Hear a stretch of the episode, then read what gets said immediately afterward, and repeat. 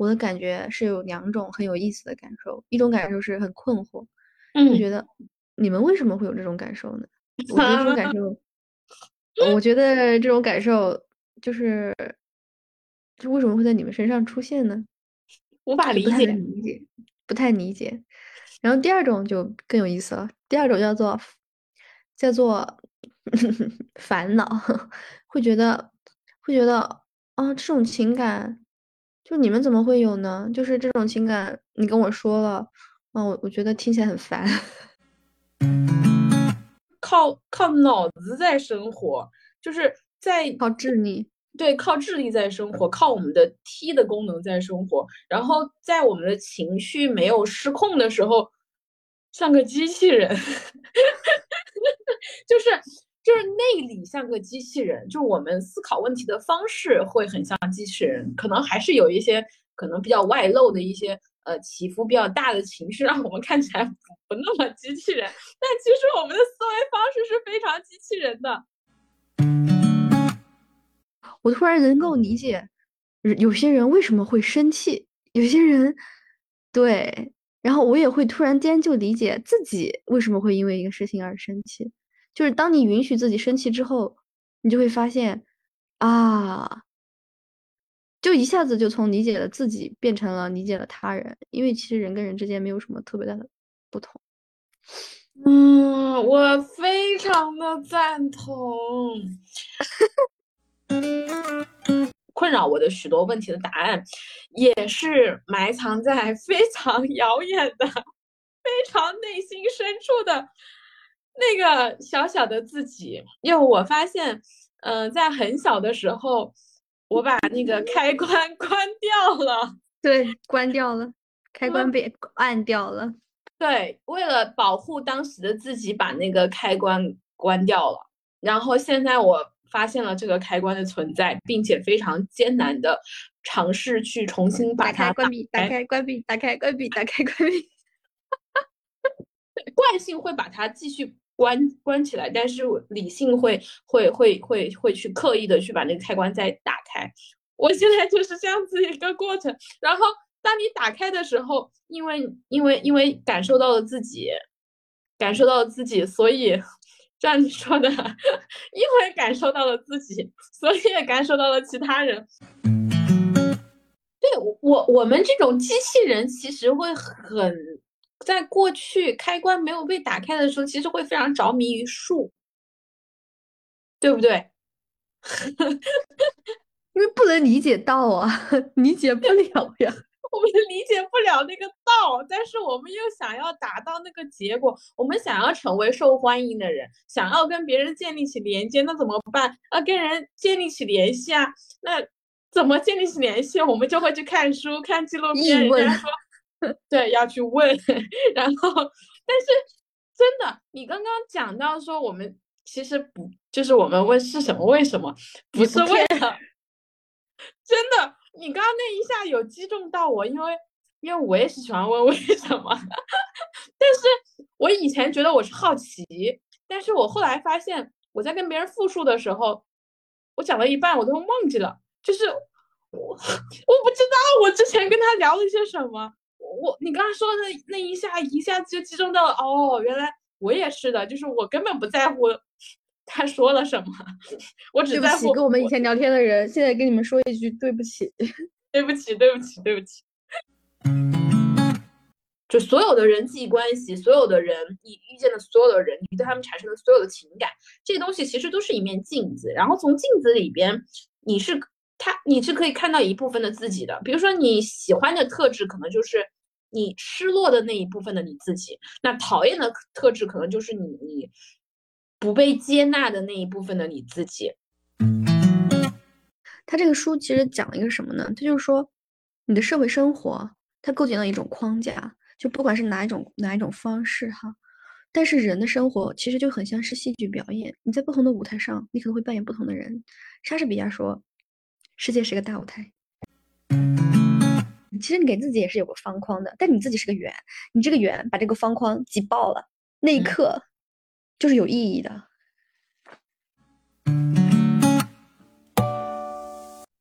你好呀，我是瓶子，人生漫漫，我只许一瓢。嗯，现在已经是二零二三年了啊，呃，上一期呢过去了大概两个星期，一个星期，然后到了新的一年，不知道你过怎么样？我呢还可以哈，每天都泡图书馆，每天都在遨游在知识的海洋里边，所以最近可能更新会稍微频繁一点，大家要适应一下。然后今天呢是，嗯，邀请了我的一个老朋友，大家好，对，是是我们的阿和，对吧？还是上一次录是什么时候啊？好早了，对吧？今年我们录那个超越边界的社区那一期，就是跟你一起录的，是我们节目的第一位嘉宾，然后现在又来了。所以现在是节目的第几位嘉宾啊？你数一下，数一下，五六五六七，反正我我节目上来了来了好几个人了，快快要把我的库存给用完了。嗯，不错不错不错。嗯嗯嗯，那可能新朋友呃还之前可能没有听之前那期节目，也不太知道阿和阿和可以。再进行一下自我介绍。好，大家好，我是阿和，呃，是平的老朋友。没事，平也是我的老婆。好，开玩笑，开玩笑，开玩笑。呃，大家好，我是阿和，然后我是一个比较自由散漫的一个设计师。嗯，之前是念汉语汉语言文学，现在是在念设计。就是一个专业的一个一个大劈叉吧，专业的大劈叉，很高兴能上我们这个评的这个播客，然后来聊一聊我们俩最近的一些性情的大变。好冷的笑话，好低俗。阿和呢，就是我们今天录之前，其实还有个很搞笑的事情，就。就阿和现在是在美国底特律，然后我们俩约时间的时候算时差给算错了，十三个小时的时差算成了二十三个小时，然后现在紧急提前看提前录就觉得很好笑，然后有一个呃，前稿子都没写完，还好我今天在图书馆，我把它写的差不多了，没事，你记人吗？对，你可以。对，这就是 J 人啊！提到这个，就是我们今天的主题呢是性情大变。那我们两个人呢是，呃，我是 ENTJ，阿和是 ENTP，对吧？然后，呃，我们两个 ENT 人，嗯，发生了一些非常非常不那么 ENT 的变化，就是，所以我们自己都有一些。呃，怎么讲呢？就有一些不适应吧。我不知道你适不适应啊？你你适应新的自己吗？新的什么？新的你啊？嗯，不太适应。我其实也有一点点不太适应新的你。然后关于我自己也是，我我不是特别适应新的我自己。我我知道你在说什么，就是就感觉。有时候我的灵魂会出出窍一下，就站在一个上帝的视角来看我，然后我就会发现，哦，真的是很不一样的一个我耶！就包括你，你也跟我反映说，啊，你说啊，你怎么感感觉你最近变得温柔了很多，不再是那种 那种 冲出来拿刀子戳你的那种吧？就大概是这种，就就确实是，确实是不一样的一种很不适应的感觉。嗯，而且很明显，就是我感觉我变了之后，确实很多人来找我做我把我当免费的心理咨询师，其实会有一些困惑，过于变得过于过于贴心，然后变成了新的，就给你带来新的困扰，是吗？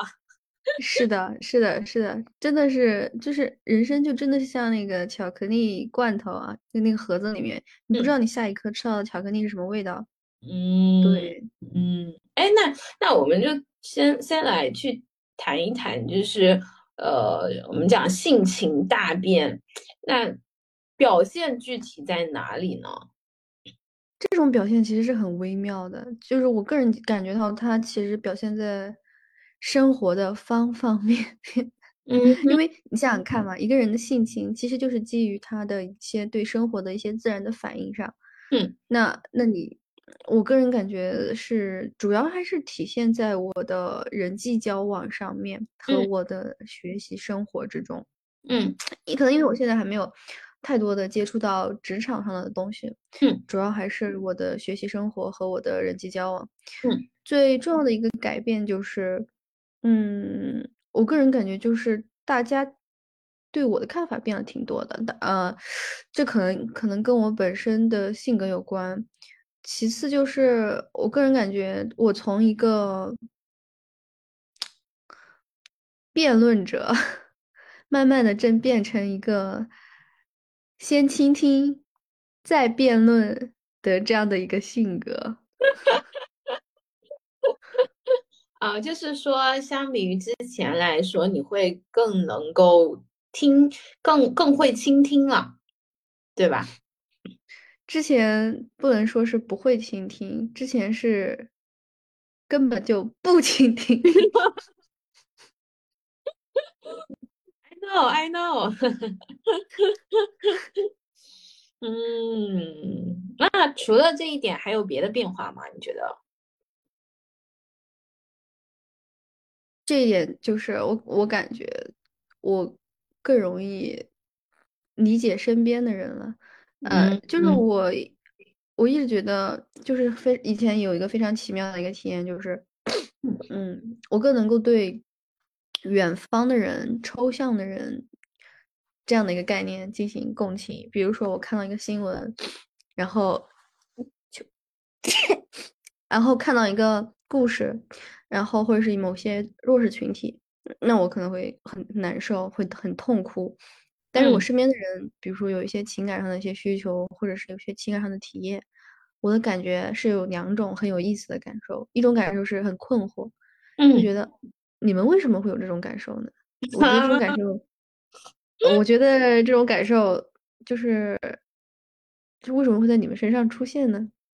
无法理解，理解，不太理解。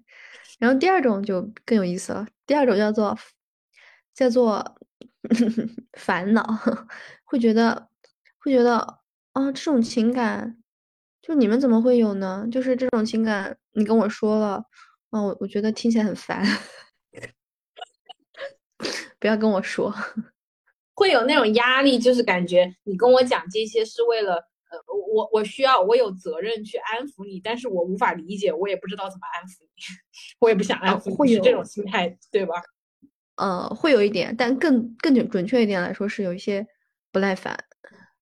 啊，对，我我懂了，我懂了，我懂了，就不耐烦和无法理解、困惑。嗯，所以所以这其实是就是当我身边的人跟我表现出他们的一些情感需求的时候。嗯，不管是他们对我示好也好，那示好还是比较容易接受的。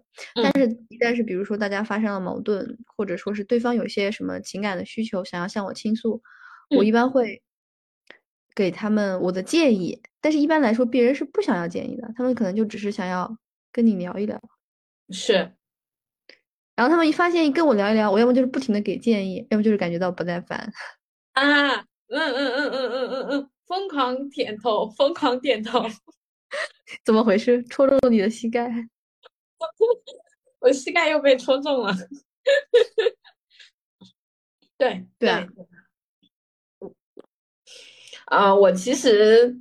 我其实可能变化会跟你差不太多，但是可能表现会不太一样，因为我最近一个月都几乎没有特别多的社交，就基本上是一个人待着嘛。嗯，总体来说，我会觉得我变得更安静了，对，更安静了，然后更敏锐了，然后更能够享受一个人的快乐。嗯，就是以前的话呢，就是呃，我是。相比起独处来说，我是更喜欢社交的。社交是可以给我带来能量的。然后呢，我一个人独处的时候的话，我就需要用各种各样的东西来把自己填满。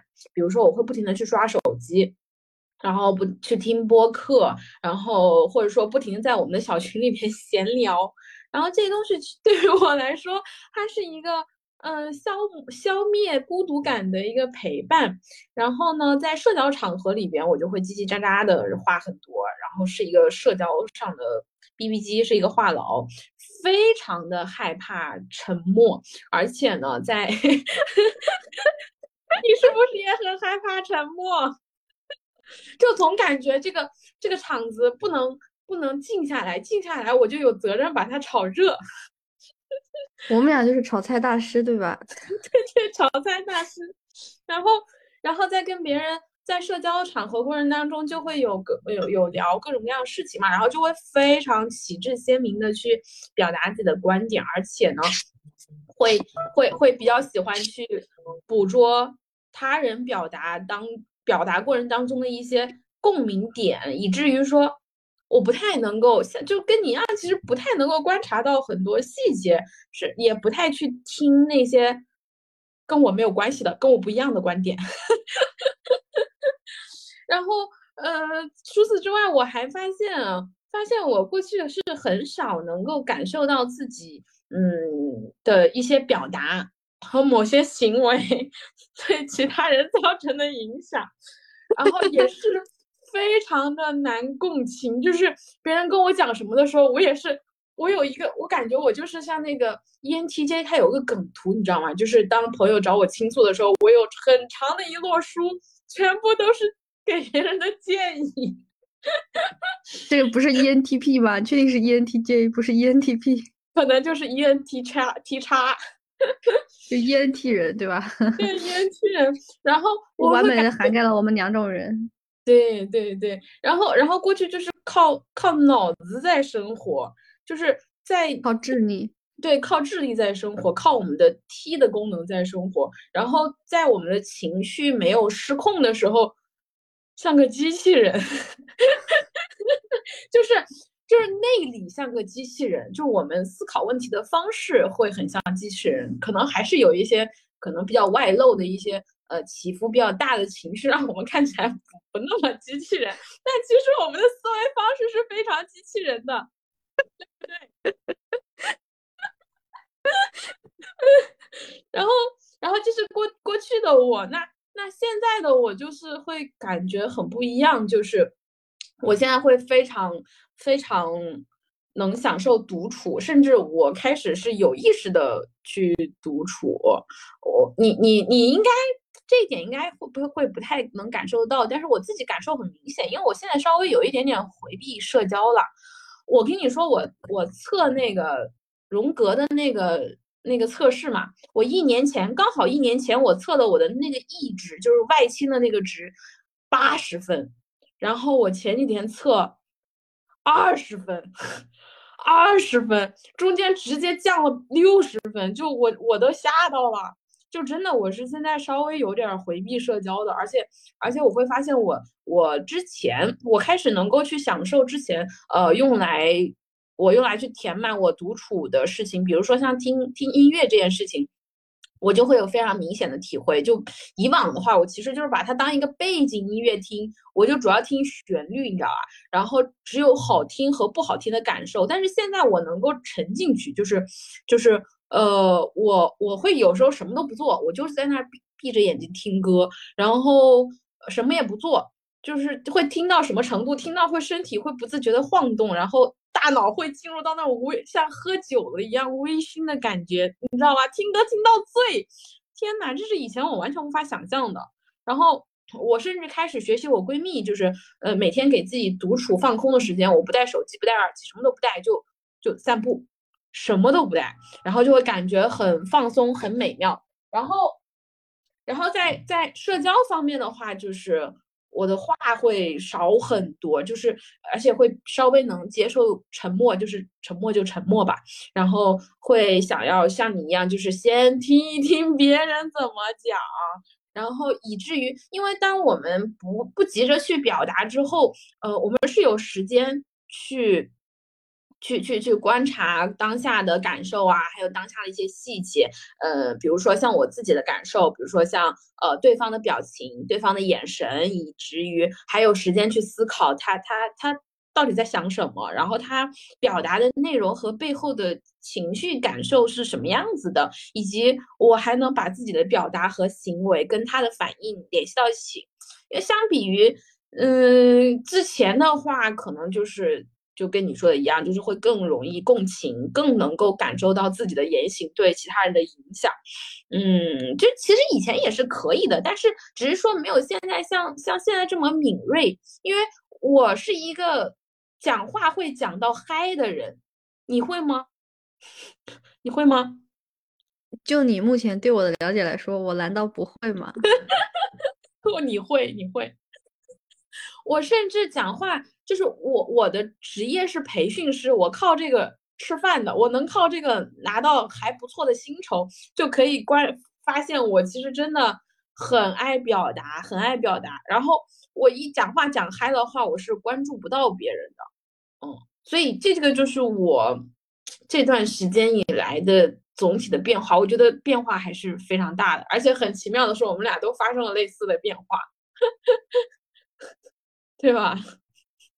对我发现这个奇妙的变化就在于，我现在可以完整的听你说到现在，我也很惊讶，因为我这一段很长，我一次我一句对吧？我一句都不想打断你，我就想听你说下去。嗯，给你大拇哥，你不用给我大拇哥，我我现在就产生了一种一种冲动，就是回去重新去听我们当时在聊那本书的时候的播客，我觉得肯定是不一样的感觉啊，好主意，可以试试，然后就会开始赞美现在的自己。嗯，我觉得就是每一种不同的自己，就是有一种特质在吧？这个特质在，你也不能说它是完全的去评判它好或者是坏。我也很欣赏过去的我自己，完全不不畏惧别人的想法，大胆说出自己的意见，那种那种有一种盲目带来的一种奇怪的一种自信的感 是感觉。对，是是啊。就这种这种这种状态，其实也是很鲜亮、很饱满、鲜活的。然后我现在也就是可能是人到了就现在的这个状态之后，当我更更内敛的时候，我其实开始有一点珍惜自己说出去的话。嗯，我懂。嗯，哎，那我想知道你你。性情大变是为什么呢？发生了什么事情呢？有哪些原因呢？就是我的个人感受是，就是你也应该也知道，我去年其实，在去年上半年的时候，其实经历了一个非常就是精神上受到冲击跟洗礼的事情，就是我在进入到国外的这个新环境的时候，感觉到非常的孤独。对，然后我过去的一些，比如说不成熟的一面，就包括我的一些个人创伤，也就在那个时候，还有我的个人一些特质，可能是一些不太成熟的特质，在那个时候就，嗯，就被就像是你，就像是你，你本来就是一个长痘痘的体质，你可能小心养护，但是但是某但是你突然间要毕业写论文，你天天熬夜熬夜熬夜，让痘痘全面爆发，就是。所有的问题全部就是浮出水面，嗯，然后就。在那个阶段啊，然后在那个阶段的时候，我就跟我的心理咨询师、我的疗愈师学竹，就我们有非常深刻的去探讨我自己的内心问题，嗯，然后解决了我的很大很大的一个心灵上的一个创伤，就是我的内心小孩，嗯，然后通过解决那个小孩儿的，就是安慰了我内心小孩之后。我后来会发现，我看待很多事情都会比较的有很高的一个觉察。嗯，对，因为那个内心小孩压抑的我的情绪，就是我不知道如何去化解和他人矛盾，去知道为什么对方会生气的这样的一个非常非常非常重要的，但是我。呃，因为一些原因，所以一直被封闭在内心的一个能力。然后当这个能力被，他被我就是当我解决完这个问题之后，就跟着这个情绪连接来，所有带来的一个就是一个 reward，就是我突然能够理解有些人为什么会生气，有些人对，然后我也会突然间就理解自己为什么会因为一个事情而生气。就是当你允许自己生气之后，你就会发现啊，就一下子就从理解了自己变成了理解了他人，因为其实人跟人之间没有什么特别大的不同。嗯，我非常的赞同。我觉得在这个点上，我跟你经历了一模一样的事情。就你是去到美国了嘛？然后你是到了一个新的环境，因为你可能原来那个环境你已经跟那个环境适应的很好了，所以就是活的会比较丝滑一点、滋润一点，像齿轮一样。你是那个齿轮，然后外界是个机器，然后结果你这个齿轮到了新的。机器里面之后发现咔咔转，咔咔转，就整个人就很难受。那我其实也是一样的，我是从武汉从上一家公司，呃，一个相对理想化的年轻的，嗯，一路在某个政策之前一路高歌猛进的。一个很良性的环境里边，然后到了一个新的大城市，到了上海，然后一个没那没那么好的公司，然后 对，就没有那么 nice 的公司，然后对反差很大，所以在那种环境里面适应的很好的我，到了新的城市、新的环境之后，发现适应不太好之后，我原先的那一些隐藏起来的问题也是。暴露的彻彻底底的，两个人疯狂长痘，对吧？对对对对，我现在还有很多痘印，然后真的真的，然后呃，然后然后然后以至于说我我我我我就有一点情绪上无法理解我自己为什么如此的如此的暴怒，就是我其实很多年没有生生气过了，但是我在这家公司经常生气，然后。嗯，你就是后面就是甚至到暴怒到，我觉得我有病，我觉得我没有必要如此的生气，如此的愤怒，愤怒值到了临，就是已经超过我临界值，让我觉得我是不是有病啊？就用逻辑来分析，我没有必要，但是我就是觉得，我觉得我情绪有问题，有问题，所以我我我我后面就做了一个选择，然后。后面也是做了，你是跟雪竹聊了嘛？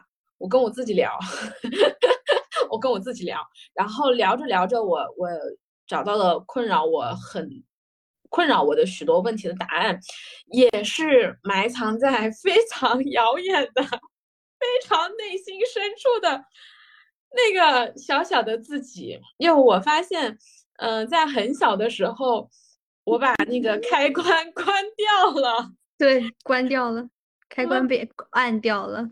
对，为了保护当时的自己，把那个开关关掉了。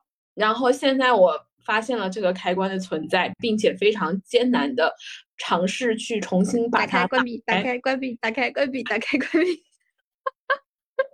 惯性会把它继续关关起来，但是理性会会会会会去刻意的去把那个开关再打开。我现在就是这样子一个过程，然后当你打开的时候，因为因为因为感受到了自己，感受到了自己，所以这样子说的，因为感受到了自己，所以也感受到了其他人为什么会这样子，对吧？对，一毛一样，对，就就是就是这就很奇怪的一个事情啊。就是在以前，我是完全不能理解的，但是当我有了意识之后，发现我一直在把那个感觉拒之门外。就像你说的，把那个开关关掉，你就会，你就会，当你发现有个人有跟你有类似的情况的时候，你就会在想，他是不是也把开关关了，或者他是不是也把开关啊开了？我就会有这种感觉，就是然后到这种程度上的时候，就会一下子。包容了很多，嗯，我懂。我感觉之前我不知道你有没有看过那个剧啊，就是我高中的时候很喜欢看的一个《吸血鬼日记》里边 的吸血鬼，里边的吸血鬼就是把他们会脑子里面会有个开关，那个开关叫情感开关。我们都是吸血鬼是吧？我觉得我们就很像吸血鬼，就是他们可以把那个情感开关关掉，关掉之后就不会为情所困。这个情不一定是指说呃两就是爱情，而是就是所有的人类情感。然后把那个开关关掉之后，他们就只是靠理性去去判断、去思考、去去行行为。我觉得我们是把那个开一个叫开一个叫做 ENT 叉日记。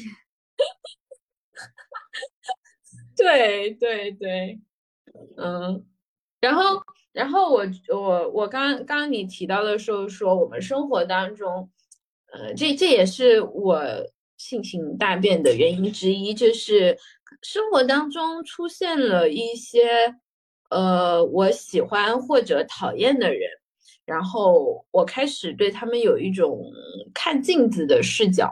对，之前你也提到说我们的某个朋友也是你的。镜子嘛，就是，然后我我是因为我我也是一开始因为他而有这个看镜子的视角，然后另外我最近不是看很多乱七八糟书嘛，然后书里面也是说，就是你喜欢的人和你讨厌的人其实都是你的镜子，就所有的人际关系，所有的人你遇见的所有的人，你对他们产生的所有的情感，这些东西其实都是一面镜子，然后从镜子里边你是他你是可以看到一部分的自己的，比如说你喜欢的特质可能就是。你失落的那一部分的你自己，那讨厌的特质可能就是你你不被接纳的那一部分的你自己，就是就当我能够从镜子里边去看到这些之后，就是看到他们的一些行为给我带来一些感受，然后呃，就是一些细节、一些感受，我我能看到了，就所以就拥有了同理心，就更容易共情，嗯。我觉得你说的是很对的，不过我现在还有一个其他的一个问题，嗯哼，同理心现在太多了，我现在有一点从一个极端走向了另外一个极端，就像是从永夜走进了永昼，你知道吧？嗯，然后你从永昼中走进了永夜，然后你要被太阳 晒死了，你就觉得自己脸上要要二十四小时涂防晒，就是我现在就是就是这种状态啊，你你从，嗯，你说。你进入到呃有同理心这个状态多久了？三四个月了。哦，三四个月那很久。不止，不止，不止，可能更长。啊，那可能从从四月，去年四月开始，然后到现在，就是前几个月是不停的在发现，就是新的生活的可能性。嗯，然后最近到到年底了，可能是可能上帝要给我人生搞点 KPI 刷一刷，就一下子 啊，就一下子发现同理心太强，尤其是尤其是这种同理心太强，对我来说，它反而对我来说产生了一个新的人生课题的困扰。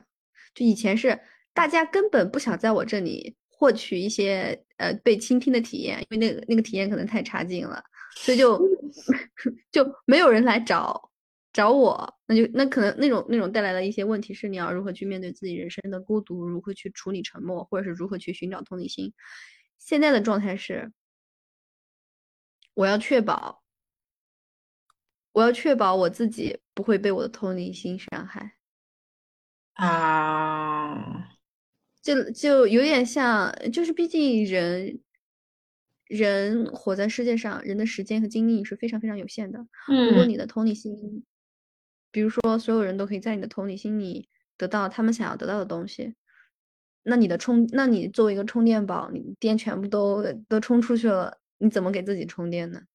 嗯，我很懂你的这种。感受吧，我其实我今天在想我们聊什么的时候，里边我就会想到说，因为我现在是属于一个可能刚刚开启的阶段，我可能只是初期的第一个月或者是第二个月这样子，应该是第一个月了。然后我我就在想啊，就是这个开关一旦开了之后，我会我会担心我自己感受变得过过于敏锐之后会很容易内耗。我感觉你现在就是进入到这个状态了，就是。另另一个技能被被被开发出来之后，就受其困扰了。嗯，在这个点上，在这个点上，我我自己没有到那个阶段，但是我我最近看的书里边，我觉得有一个点很重要，就是嗯，启发到我的一个点就是，呃，无论你是什么样子的，无论你是属于哪一种人格，无论你是属于哪一种性格。一切的问题和答案都在你自己的身心里边，就是你要知道你想要什么，而不是去满一味的去满足其他人。就其他人想要从你这里获取共情，获取获得安抚，那你想要什么呢？你想要你要这样想，你如果说你想要从这个人身上，你想要去呃温暖这个人。那你就去温暖这个人，那那个人你不想去温暖他，他想要从你身上获取温暖，那你就不要去温暖他，你你就开启你的 ENTP 模式。对，在在我的这个这个开关被打开之后，我一下子。涌进了一些，就是就像是疯狂涌进了一些，就是一下子在一年以内的时候，体会到了自己很多年以前都没有体会到的一种感觉，叫做愧疚感。啊，这样子的，就是好像你以前把他们都就就是都筑了个大坝，把他们挡在这里。嗯，然后今年开去年开启之后，就全部都涌进我的生活。但是你拒绝别人的时候，我以前不会不会有有愧疚感。我现在会有，我现在在学习如何和这种一下子多出来的这种情感，如何去跟这种情感相处。所以你就确实是在内耗，所以你会因为这个愧疚感而去满足大量可能超出你目前的所能够承受的这种倾诉的需求、情感的需求，所以就把自己弄得很累，是吗？对，呃，就是对。你可以理解成这样的一个状态，呃，现在正在尝试着从哇，好爽好爽，原来这就是 F 打开的感觉吗？然后现在在找 T 和 F 的那个让我舒服的中间状态。嗯，我我想到莹莹之前有讲过的一一个一段话哈，具体具体哪句话我不太记得了，大概意思就是说，我们再去呃。再去解决某个问题，或者说，就是我们往往都是从一个极端，然后在这个极端里边的状态里边的时候，我们会遇见这个极端状态下它的会享受到它的好处，然后也会去遇会去面临这个极端它所带来的一些问题。当我们想要去解决这个问题的时候，我们很容易就走到另外一个极端去了。那我们可能就需要你从一个极端走到另外一个极端，然后把这整个光谱把它走完了之后，你才能够知道说中间哪个地方是更合适的地方，不然你就会一直往前走，你不知道哪样才是更好的。只有你可能把这所有的路都走完了之后，你才能够找到中间的某个点是最合适的点。我觉得可能是这样子的一个过程，嗯。我也有这种感觉，你也是吧？嗯，而且同理心扩宽了之后，因为我对人的，就是我对人的这种，会我会发现一下子能理解了很多之前自己没有办法理解的人的行为，嗯，所以就可以，就比如说有些人之前做一些事，在我看来是不可容忍的。但是，当我的开关打开之后，我会发现人是很复杂的。就是我我以前就知道人是很复杂的，嗯，但我没有像如今这样如此真实的体会过人是如此的复杂。嗯，而我似乎他们做的那一些，不管是什么相互冲突的事情也好，或者是让人觉得 crazy 的事情也好，我都可以理解。嗯。我觉得这个，嗯，你先说，你先先说。这就这就让我发现，我以前爱恨分明的交友观产生了，就是它产生了动摇的可能。嗯，因为你发现你可以理解这个事情，那你要不要接受？但是你也知道这些事情，它如果发生在你的朋友、你朋友身上，或者是发生在你的亲密的关系里面的时候，那它可能会带来一些你理解了，但它还可能还是会带来的一些伤害。你你你要不要去拓宽？但是我现在的感觉就是，呃，我在走出这个舒适区，我不知道这个舒适区就是会带来什么样的东西，我可能会变得很脆弱。然后我确实也被一些东西伤害到，就是它引领我走向了一个一个新的方向，一个新的交友的方向，一个新的看待自己身边人的方向，一个新的把自己摆摆在台面上，就可能会被伤害的一个状态。所以这个状态还没有结束，我还没有找到那个新的舒适区。嗯，我我有一点能理解你说的这个状态，就是你的认知发生了改变。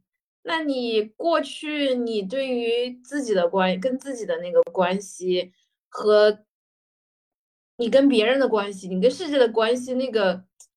建立在上面的所有东西全都会被打破，然后你就不知道把自己摆在哪里了。就举个我自己也也会有同样的感受，就是我可能同样的听一句话，或者说在遇到的一些事情，我跟别人讲，就其他跟其他正常正常人类去讲的时候，他们都会去。他们都会有一种共通的情感，比如说他们对这个事情，他们都会很生气，但是我不会，就机器人模式的我们不会，然后甚至会好奇，哎，你们为什么都会生气啊？然后而且还会很气我，他这么这么对你，你怎么一点都不生气啊？我好气啊！他们会这样子告诉我，但是我我无法理解你们在气什么呀？是这种吗？然后现在对这种 curiosity，也对对对，是你们在气什么呀？然后他们会说他不一点都不尊重你啊，怎么怎么样啊？然后我说我说有有有吗？我我我感受不到哎，我感觉好像哎，但是好像仔细想想，好像是有一点不太对劲啊。但是那个不太对劲，可能是怎么讲呢？就是可能是靠。靠呃呃看剧，就是一些就是就是我们在这个社会上他处的习得，哎对对对对，从他处习得出来的某一种逻辑，来通过逻辑去判断，好像是有点不太对劲，但是我没有情绪，我不会觉得被看低了。我们两个人就是个两个机器人，外星生命降临到这个地球来，对吧？对对对对，然后现在现在稍微能感受到。然后，然后，然后就就开始生气。哎，你凭什么这样对我啊？哎，你凭什么？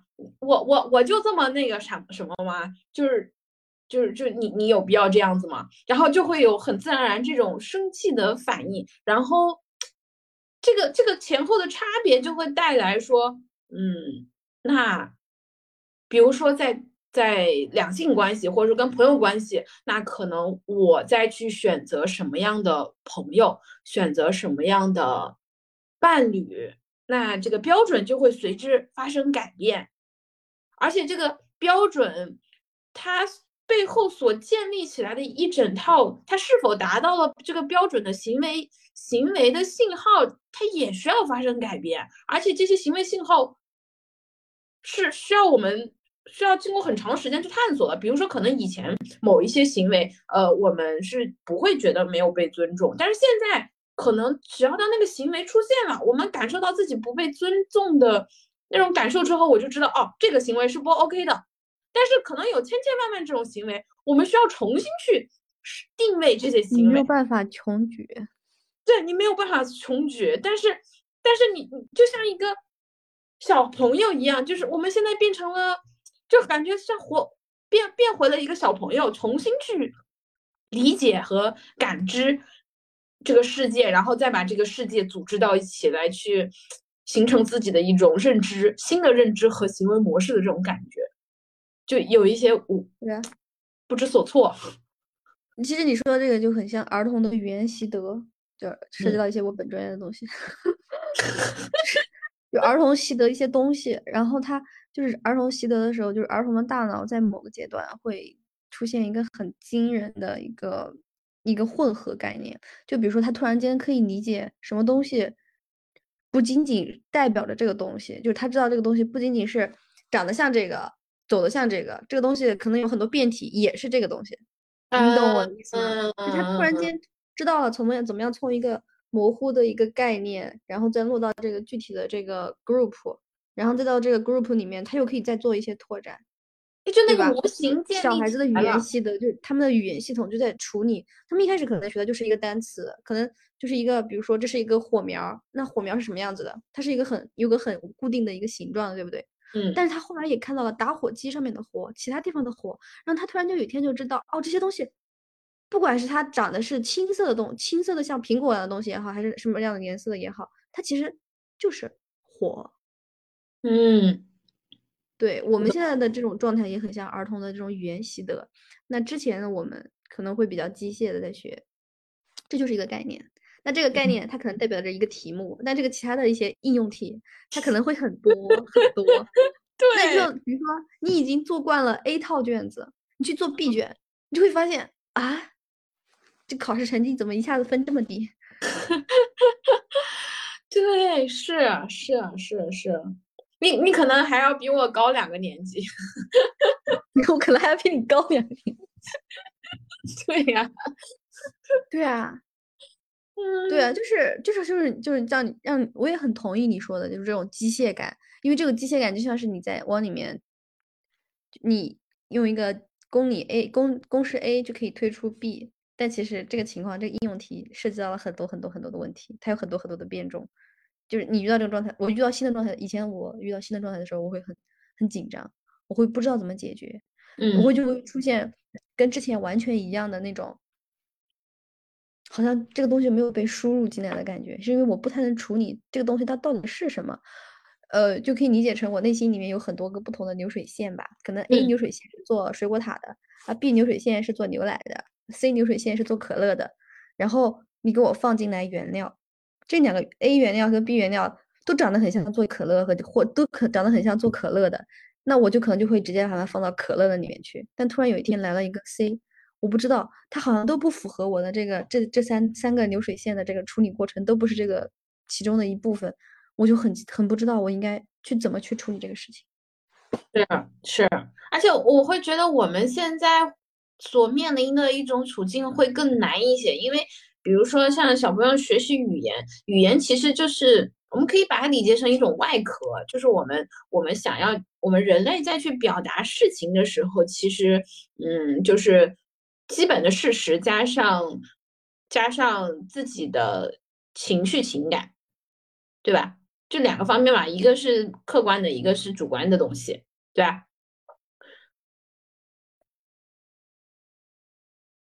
然后，然后我们过去的话，我们可能只是学会的是语言，是信息的交换。我们过去学习的是那一套语言体系，是学会如何进行信息交换，但是我们没有学会如何进行情感交流。然后，但是信息就是那个语言跟情感之间是有对应关系的。然后呢，情感。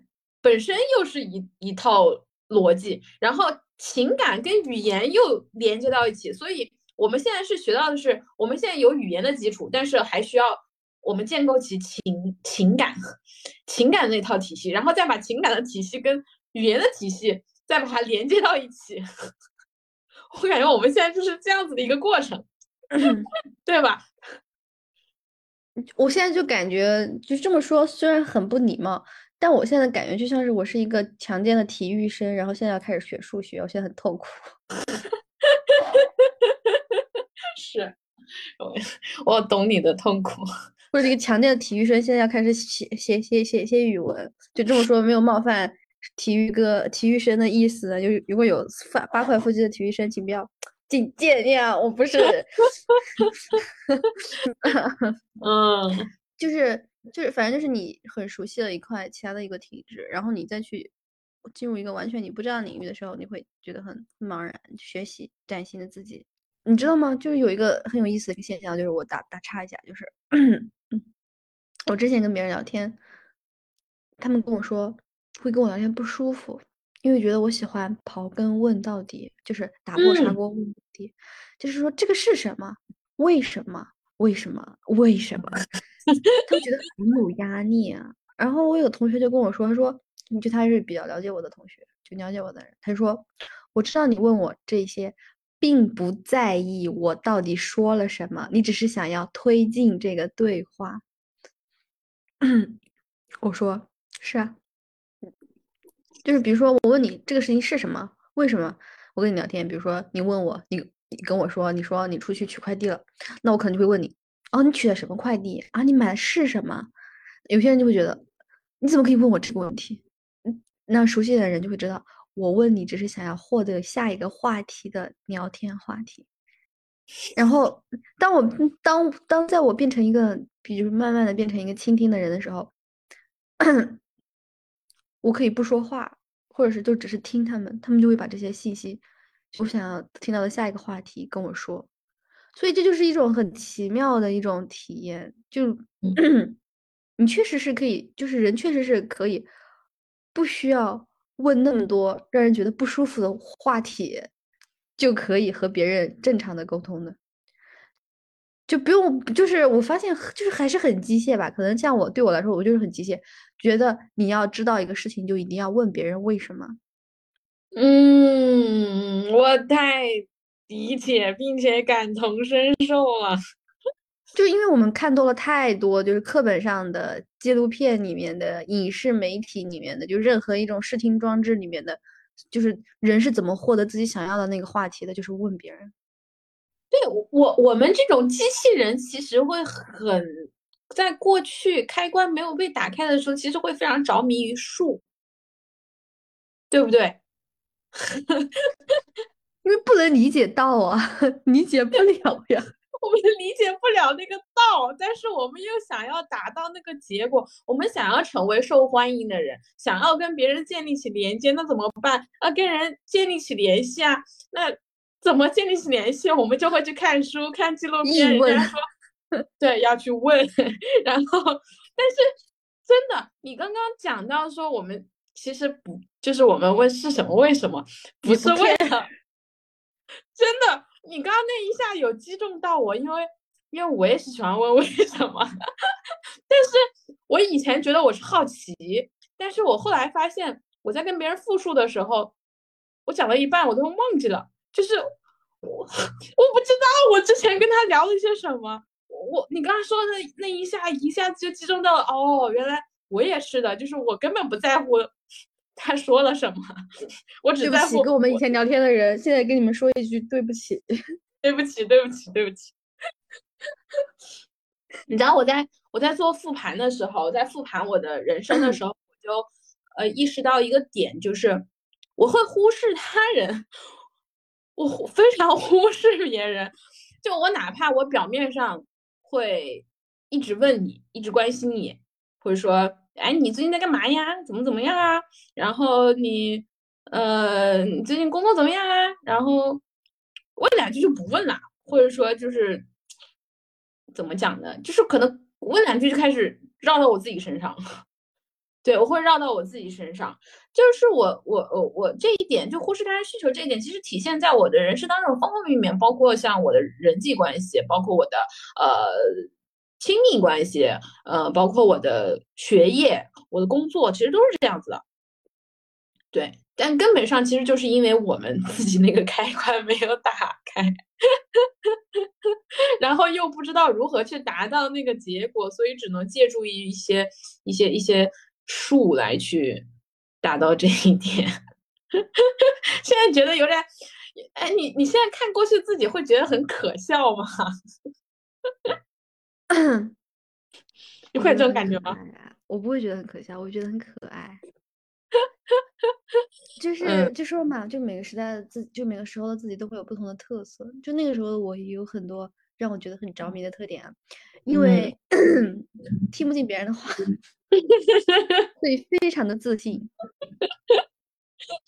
现在就是听到别人听了太多别人的话，所以反而变得有有一点没没有以前那么自信了。但是也是很自信，但是就是会就是你知道吧，就是人在不同的状态下，就是会有不同的一种感受。我我只能确保的事情是我每一年会比会比上一年有更多的智慧，其他的事情我就不敢确保了。嗯，很欣赏你这个态度，赞美。我 我我我我会稍微有点觉得自己过去有点愚蠢，有点可笑，就是有点要要接纳那个时候的自己哦。嗯，我没讲完嘛，就是有点讨厌，但 是但是。就像你说的，我也会觉得自那时候的自己，或者一个月以前的自己是非常的可爱的，而且很很勇敢，对不对？很勇敢，然后你有所指啊，对，很勇敢。嗯，然后也也像你说的，就是可能也比较感谢过去的自己，就是很努力的去生活，很努力的去升华自己。因为我们从一个状态到另外一个状态，如果没有我们自己努力，仅仅是外界的去强力的去逼迫我们，其实也是改变不了。有些人逼着逼着他就躺了，但我们没有躺，我们主动的去迎接了这样子的变化，去痛苦的去升华自己，以至于嗯。所以，我我我我觉得蛮好的。就是现在我自己的话，可能刚处于切换状态没多久的自己，就是我会觉得，嗯，现在我可能还没到你那个阶段，但是我我觉得我可能依然还是有一些愚蠢的，有一些讨厌的，因为原来那种模式可能太久了，开关可能还是要还是会不自觉的关下去，我需要很努力的再把它拉起来。但是，但是我我。我依然会觉得自己还依然很可爱，依然很勇敢，而且更智慧、更温柔、更强大。我我会也我也会喜欢这样子的我，也会赞美这样子的我。嗯，我觉得你刚刚说的这一些，就是我现在听到现在为止，我个人感觉皮其实真的是变化挺大的。嗯，对对，就是对对平变化挺大的，而且我感觉你你你给自己。你其实对自己是有一个很 push 的一个压力的，就是你觉得可能不管怎么说，我们 ENT 就是或者就只是我们两个人，我们其实内心里面都会希望成为一个温柔的、强大的，可以跟别人建立亲密链接的人。嗯，是。所以在一定程度上，可能会我听到的是，我们俩都有不同的否定部分的自己，因为当你想追求一个。其他的一个特质的时候，其实有一定程度上，就从我只是说从逻辑层层面上来说，要想追求好的，好的就会有不好的，那不好的一个部分，可能就是一些对自我的一些否定。嗯，所以我也其实也听到了这样的一个东西。嗯，所以呢，因此呢，我觉得，可能人就是在这样的一个接受和不接受、学习。和消化的过程中，这样的一个动态上升的一个过程。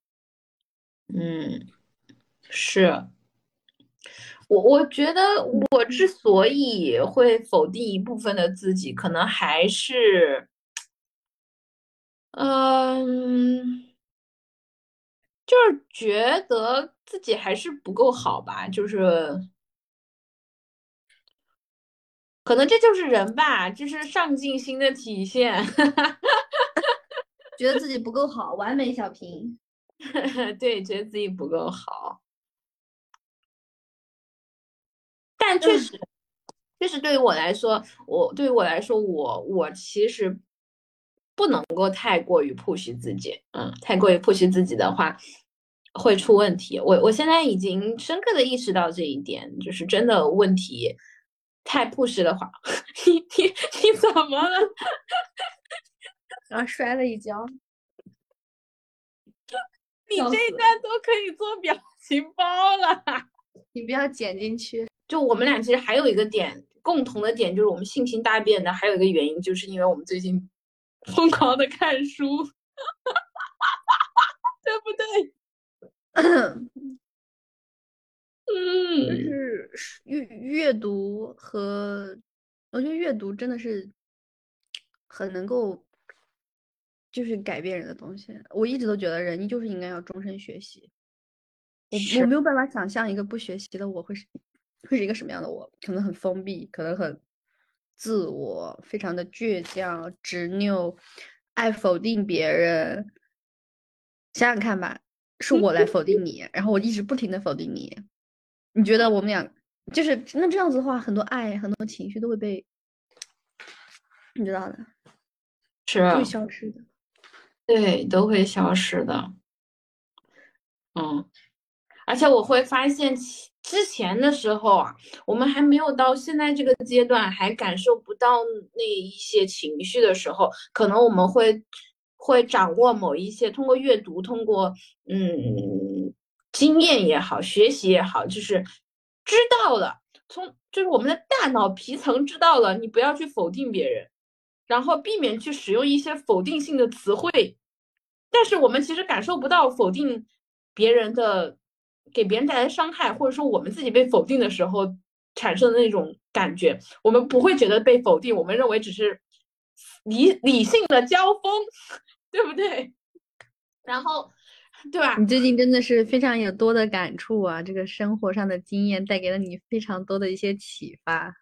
是是是，然后然后然后然后，甚至有的时候，嗯，我们只是单纯的表达我们自己的观点的时候，呃，我们觉得我们只是在表达自己的观点，然后我们没有针对任何人，我们没有直接指着你的鼻子说你说的不对，我们只是在表达自己的观点，但是但是其实我们仅仅只是表达自己的观点。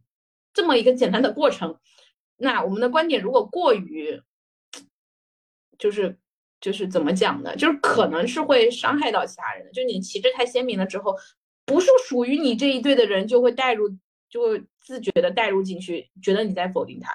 这这一点在之前我是完全完全完全完全感受不到的。我觉得我是在说我自己啊，关你什么事儿啊？我又没说你。怪不得，怪不得你要说大家都是你的镜子。对。大家都是我的镜子，你是？I know，我我知道你想要说什么。嗯，我也知道，就是我也会有这种感觉。就我跟你说，前段时间去朋友家玩，然后他的妈妈进来了，然后后来跟他跟我朋友说，他说他说觉得小柴，就说我，嗯，说他很喜欢我，因为他觉得我很像他。啊。然后我大颤抖，他是一个什么样的人？就是我大概其实就会知道，阿姨为什么会说我很像她，因为我会有时候我会，就是对很多事情都有意见，就是会发表很多意见，然后不管听众的人想不想听，然后就会发表意见，然后其实就是我有时候就是我在几年前的时候，就是会喜欢说不。嗯，就是 就是很喜欢否定别人，会否定别人，主要是为了想让自己听上去很酷，就是那种 teenager 的这种心态。嗯，就是所以就是我我一直都有在警惕这种心态吧，我会觉得，我会觉得让别人感觉到很安全，是一个我需要去做的东西。嗯，我要推荐，就是所以我觉得这为什么就是女性要学谈判吧，就是反正我会很推荐那本《强势谈判》这本书，这本书里面就讲了怎么跟别人沟通，怎么跟别人谈判。其实我们如果说的功利一点的话，我会觉得就包括你跟别人去在情感上进行一些交涉，其实它也像是谈判。我在很小的时候也被封闭了一部分情感的需求，就是我包括我从小的。到大，我都觉得我一定要做一个很坚强、很坚强的人，我不可以流眼泪。嗯，然后上大学之后，这部分情感开关被打开了，就允许自己哭。后来我就经常哭，就看很多片子都哭，就那点奇迹就哭哭哭哭哭。嗯，然后还有一个还有一个方面就是，我从小就跟我自己说，我不可以穿裙子，哦，我不可以用女性气质，我不可以撒娇。然后上大学之后，这些。这这个开关也被打开了，会发现啊，一方面有，一方面有，一方面有肥有有那个服美意的成分在，嗯嗯，一方面就是会觉得，就是会有一个对自己的性别上的一个一个凝视，我到底是谁？我是女的还是男的？我为我要做一个什么样的一个女的？就会有这样的一个一个一个一个程度。但是随着这个方向上的打开，我也陷入了一个思考，就是我可以撒娇吗？当然可以啊，你撒娇起来谁顶得住啊？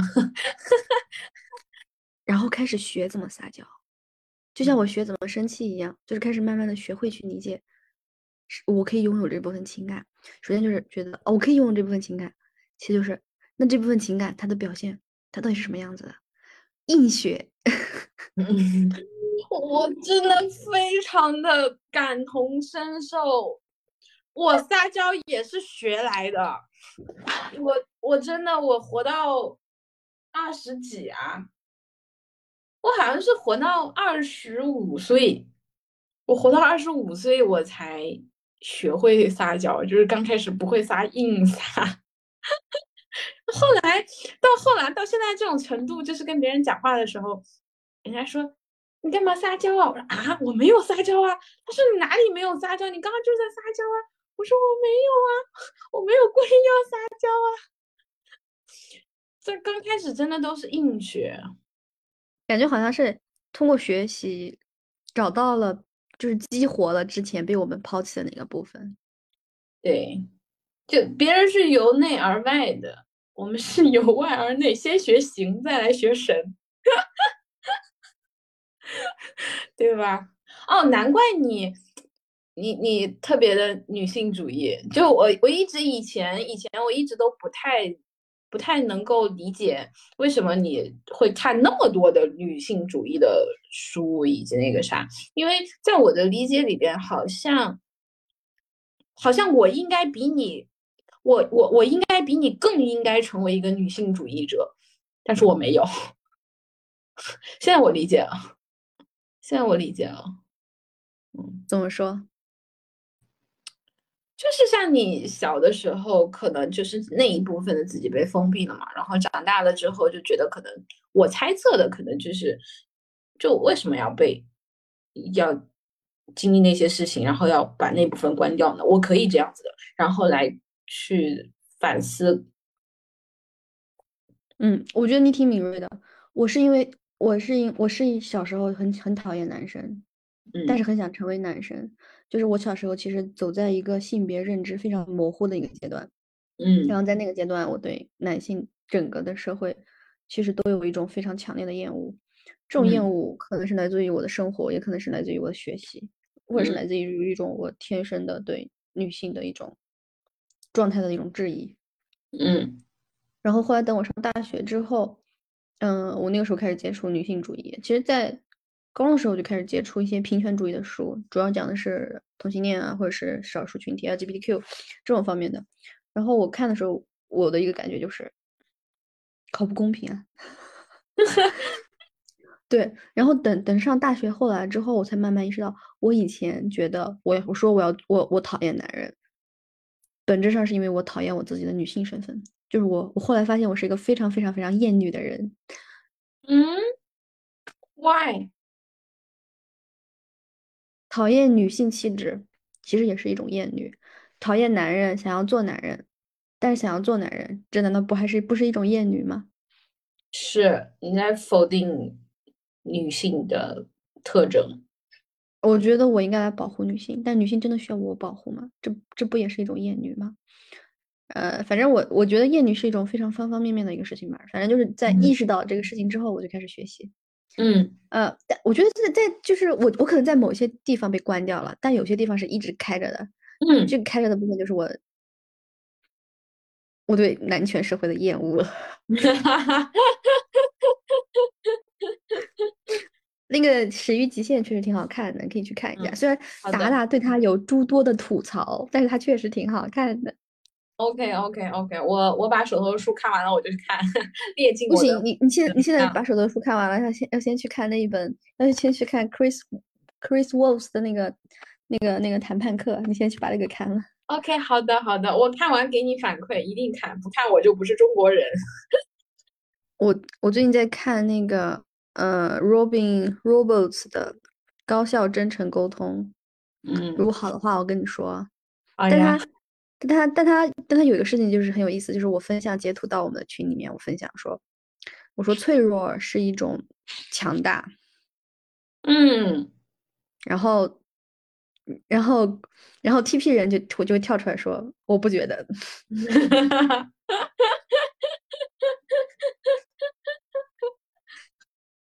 可能有有，我觉得尤其是对 T 高的人来说，承认自己 F 高，有时候对他们来说是一种，嗯，就是一种恐弱的心情吧。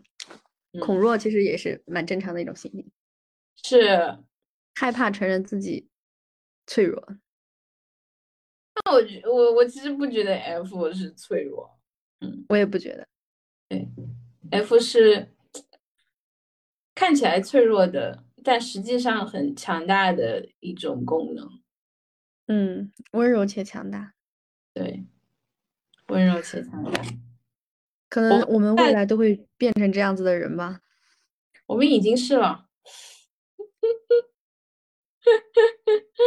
然后，嗯，你，我想说什么来着？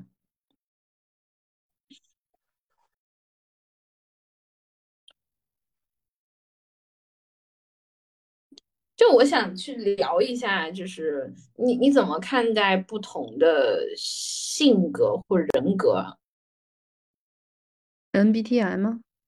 嗯，也不仅仅是这个，它可以是其中的一个维度。那我在我的理解里边，嗯，每一个人他他是一个很复杂的东西。然后我们去理解一个人的时候，你可以有很多种分析的工具。MBTI 或者说十六型人格，它是一个分析的工具。你看，算命也是一种，星盘也是一种，然后你去分析他的性格也是一种。就是它只是你去了解这个人的一个角度，一个分析工具，但总体来说就是一个人他的形态是什么样子的，他可能有有一些类型，或者说这种类型下面有很多这种不同的个体，嗯，你是怎么去看待说不同的形人的形态的？我觉得这个问题其实问到了一个。很有意思的一个方面，为什么？我我个人感觉，像我们这种机器人，就有时候会有一些高效运转的大脑逻辑，就是很很很知道怎么给别人分类，就是因为机器人嘛，就只能处理一些这种机械的东西。对，嗯，但是我以前就很很讨厌我自己的这种特质，是因为我觉得这样很容易给别人，就是我很讨厌，就是呃，stereotype，就是。刻板印象，所以我觉得我一直想做一些超出刻板印象的事情。嗯，然后到现在的话，就是我现在就是我可能要说一句废话，我跟你提前给预警。我现在会觉得人的性格真的是可以完全改变的，但是如果你一旦提前为这个人做出他的人格侧写，嗯，涉及到一些我的专业知识啊，就是比如说你对他做一个 persona，对他做一个性格分析。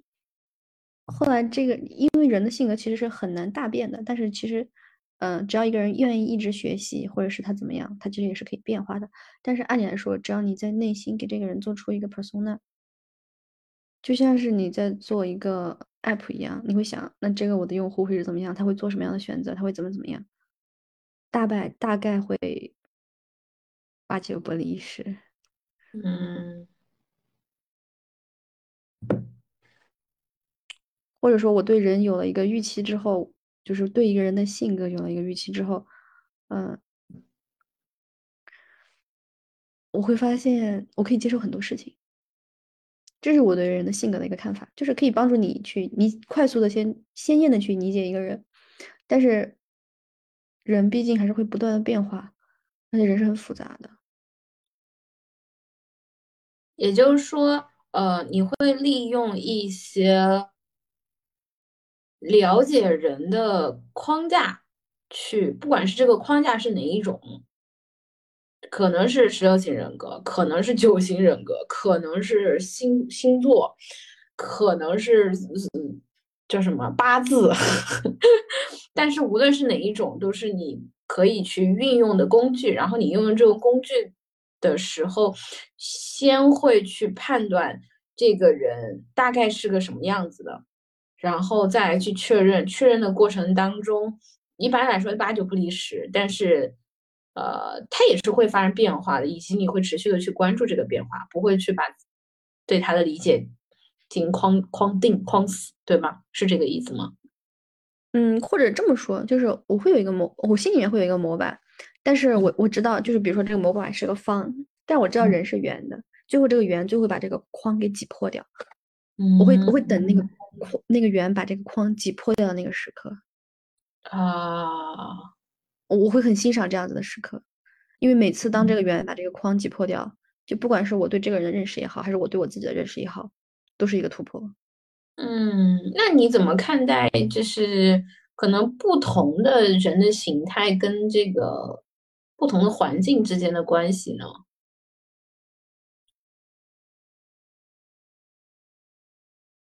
可以具体一点吗？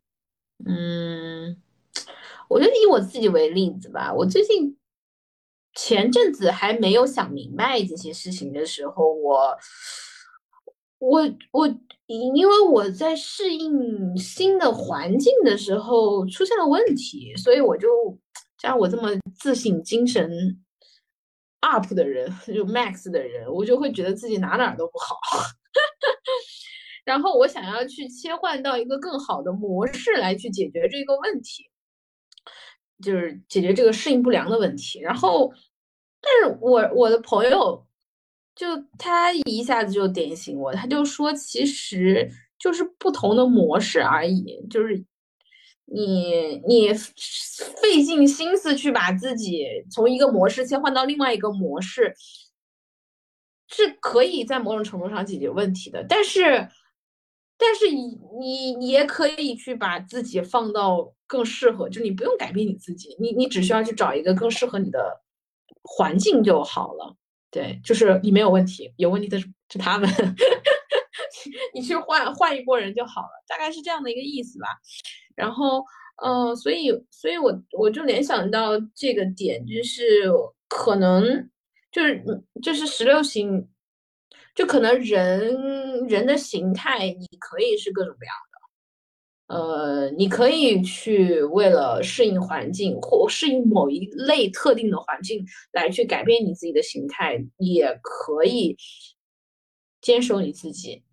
我就想要是个圆的，那我就去找一个能把我自己放进去的缺个圆的地方，那就刚刚好了。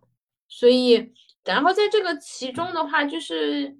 我自己的感受就是，无论你是哪一种形态，遇到什么样的环境，嗯，遇到什么样的场景，无论是适应的还是不适应的，嗯，最重要的是不要失去与自身感受和情感情绪的联系，需要去及时的去听到自己身体的不舒服，嗯，再来去决定你要改变自己的形态，还是要去切换场景。切换模式，切换环境。我说的这个问题其实挺有意思的。我想到了我去年夏天看了一本书，嗯，欧欧文戈夫曼的，叫做《The Presentation of Self in Everyday Life》，就是日常生活中的自我呈现。嗯，这本书是一个写于五上个世纪五十年代的一本社会学书，但是放到现在看，它还是非常非常经典。它这个书其实讲了一个什么呢？它就是说你的社会生活。它构建了一种框架，就不管是哪一种哪一种方式哈，但是人的生活其实就很像是戏剧表演。你在不同的舞台上，你可能会扮演不同的人。莎士比亚说：“世界是个大舞台。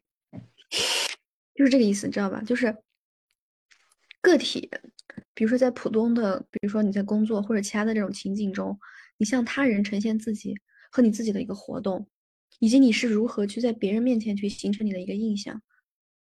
或者说你自己在他人面前做表演，你就可能会做不同的事情。你在就是你在你的自我呈现是不同的，比如说你在朋友面前是不一样的，你在老板面前是不一样的，你在不同的生活场景里面也是不一样的。这个是这个是完全是可以 safe control 的。嗯，你可以看一下这本书，很很小很薄，很有意思。我觉得它可以解决你的一部分的。困惑。至于对我来说，我的一个感觉就是，人的性格，就是哪怕我们说对一个人已经有了一个刻板形象，但这个人他在所有的场合都不可能符合那个刻板的形象，因为他就是会有不同的自我呈现，就像是一个人身体里面住了十六种角色，他可能是小丑，可能是马夫，可能是公主，他会在不同的场合去玩这个角色，他可能就表演，他可能就扮演，知道吧？我知道，就就我，比如说，就是 ENTJ 有一些梗图，就是那个，就小红书上梗图，就是一个人他戴着自己的帽子，戴着一个帽子，然后帽子上面写着 ENTP，是日常社交里面就是个 ENTP 乐子人，然后然后把那个帽子一拿开，哼，我就知道你是个 ENTJ，就这个意思对吧？就差不多是这个意思，就是就是人在自我呈现，就在不同的场合，他为了保护自己也好，或者不想保护。想呈现呈现自我也好，他都会情不自禁的扮演。嗯，是，所以就是社交不能说社交面具吧，就是可能在不同的就是你自我呈现，就是就只需要呈现那一部分与那个环境下比较契合的点。嗯，但总体来说，你与那个与你你的本质上的你还是要与那个场景、那个舞台、那个场域是要符合的。如果那个场域就不符合的话，其实也没有必要。所以莎士比亚说的好啊，世界是个大舞台，所有人都在上演自己的演员故事，所有人都在玩。嗯，所以如果所以我觉得就是，那他在不同的场合呈现出不同的一个人的面具，你当然也可以做，你可以不用改变自己。嗯嗯，只要你内心是舒坦的，就不至于说像我那种愤怒到无法自已，不要到那个程度。就是你还你过你的内心秩序没有被冲破的情况下是可以的。当你的内心的秩序被打乱了，你没有办法拼凑的时候，那就换一个舞台吧，就是换到那另外一个边边角角上去，然后 适当的去呈现适合那个场景的面具就好。我可以这样理解吗？我觉得可以这么理解。然后，然后我还有个其他的一个看法，不太一样，就是我觉得你说的，嗯，你说不要让自己感觉自己一直在愤怒，一直在生气。我有不同的看法。我觉得，当你的一个情绪到了一个你没有办法去描述、没有办法去定义，甚至是远超出你的日常经验的一种范围的时候，它其实代表着一种 challenge。这个 challenge 就是。一个机会，你可以认，你可以更多的认识你自己。嗯，就像是我说了嘛，就是你，你给自己有，你其实你给自己也是有个方框的，但你自己是个圆，你这个圆把这个方框挤爆了，那一刻就是有意义的。嗯，我我明白你在讲什么，我明白你在讲什么，就是去找到那些。超出你日常所能理解的那个范畴的那些事件、那些情绪，然后把它抽出来，它会帮你去扩展你的自我认知，扩展或者说对于世界的认知。我非常的认可，非常的赞同。这我我我我这一次的改变，也就是我抓到的那个点，因为我我非常的讶异，我为什么会如此的愤怒。我非常惊讶，我非常，我内心非常敏锐的观察到，我我不能够放过这个愤怒，我需要把它抓住。我抓住了之后，这个过程会很痛苦，但是一定会有所突破。然后事实证明确实是这样，我很认可。但总体来说，我还是希望我自己情绪稳定一些。我真的不喜欢情绪失控的我自己。嗯，看这不就更好了吗？你一下子就知道了你喜欢情绪失稳定的自己。如果没有经历过情绪失控，你肯定是不知道原来你这么喜欢情绪稳定的自己。是的，是的。哎，那你你你有没有自己想要变成的某种性格呢？就是想要更怎么怎么样一点？有这种想法吗？肯定有啊。你想要变得怎么样一点呢？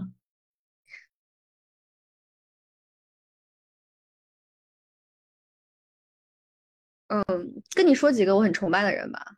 嗯哼，首先就是资产了。资产怎么呢？你崇拜他的点是什么呢？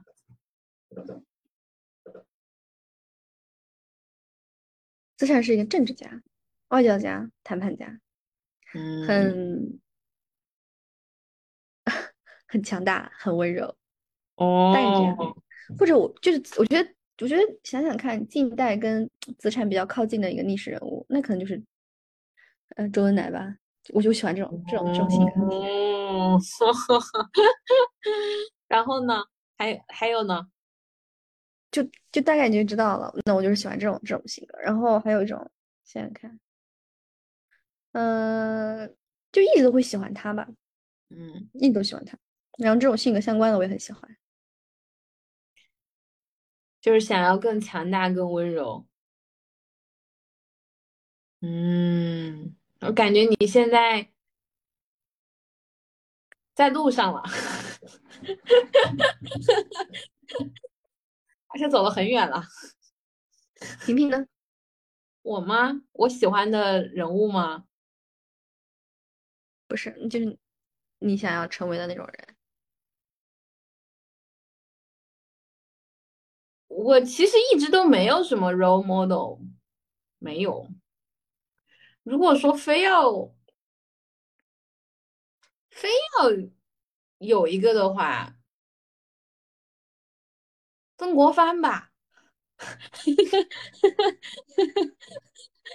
不愧是你，曾国藩吧，就是我，我选他是因为我觉得他跟我很像。我觉得他就是他也是应该也是个 ENTJ，然后他也是一个生来就没有那么聪明，然后条件也不是很好，嗯，是一个草一一这一介草民，一介，而且以前也是个笨蛋，然后后来可能就经过自己的努力，慢慢的变得聪明，然后。经过自己的努力，就聪明了之后呢，就也也也意气风发了一段时间，然后也会像凡人一样寻花问柳，他喜欢去去去寻去去去一些风风月场所，你知道吗？然后然后也喜欢。暗示我你要干什么。没有没有没有，就不是说我要干什么，就我是想说他是他也是一个我知道日，对，然后他还会。呃，还会去，还会赖床，然后喜欢跟聪明人交流，然后显得自己很很有文化，很很聪明，怎么样？也会有虚荣心，就是一个一个很烦人的人。但是他会能够觉察到自己，就是他会有放纵的时候，但是放纵了过后，他还是会有觉察到自己，并且去想办法去修正自己。然后前往做做自己认为正确的事情，然后呃能力也很强，杀伐果断，嗯，对，做出了大事业，至少是阻挡了中国历史的倒退，然后在某种程度上也推推进了中国的现代化历程。所以我会觉得，如果非要选一个，我会选曾国藩，因为我会觉得是一个跟我很我我可以。我我会有代入感的一个人物，以及我会参照于他的人生轨迹，我会知道，呃，我可以做一些什么样的事情来去变得更好。嗯，我发现我们都会喜欢一些就是很真实的人。嗯，是，我们都是 ENT 嘛。有一句话说的好啊，“人无癖不可与之交”。真实的人就是会有自己癖好，还有自己弱点的。是啊，对。而且我跟你讲，我我我现在想起我小时候，我觉得我小时候应该就是个 ENTP。我应该是在十十五岁之前都是 ENTP，十五岁之后就变成 ENTJ 了。真的。恭喜你成为了一个 F，而不是而不是一个一个一个哦，恭喜你成为了一个 J，而不是一个 P。这也这人也有这人的苦恼啊，都很好。我当然希望你把你把你的苦恼分一点给我，我把我的苦恼分一点给你，我们我们两个人一下，一下，和面一下，和面一下，和一下。嗯嗯，我觉得我们都可以成为自己理想中的那个人的。你要是你要是成为曾国藩了，我第一个第一个冲过来把你跟你贴死。我我不用成为曾国藩，我只要走着走那个轨迹就可以了。开玩笑啊，知道的，会的，会的，会的，会的。我我最近我最近虽然自我洗脑没有很成功，但是但是我觉得有一点很成功的就是，我觉得我我只要去想，就是我只要敢想，嗯，我应该就可以做到。我不知道你你你你你是不是这样子的？嗯，吸引力法则嘛，确实，我也是这样子的。啊，是，所以要敢想。我我之前其实有一点点受你的影响，因为我发现我是一个不敢想的人，我总是想自己能做什么，而不是自己想要什么。当我想要的时候，往往都是我对于我我对于现实。了解没有那么的准确，就是我的信息是不对称的，然后导致于我当下想要的东西我没有办法在当下拿到。但是，一旦我基对于现实的理解非常的准确之后，我再提出来的我想要，我基本上都可以实现。对，就是吸引力法则。我们下期节目再见，拜拜，拜拜，还会回来的。好的。洒下一地金黄，吻着雪霜，枕着幻想，放肆的梦一场。甩开时间框架，不再加鞭快马，享受无尽的当下，自由膨胀的变化，灵魂。开出蔷薇，流光多明媚。执念慢慢粉碎，自由多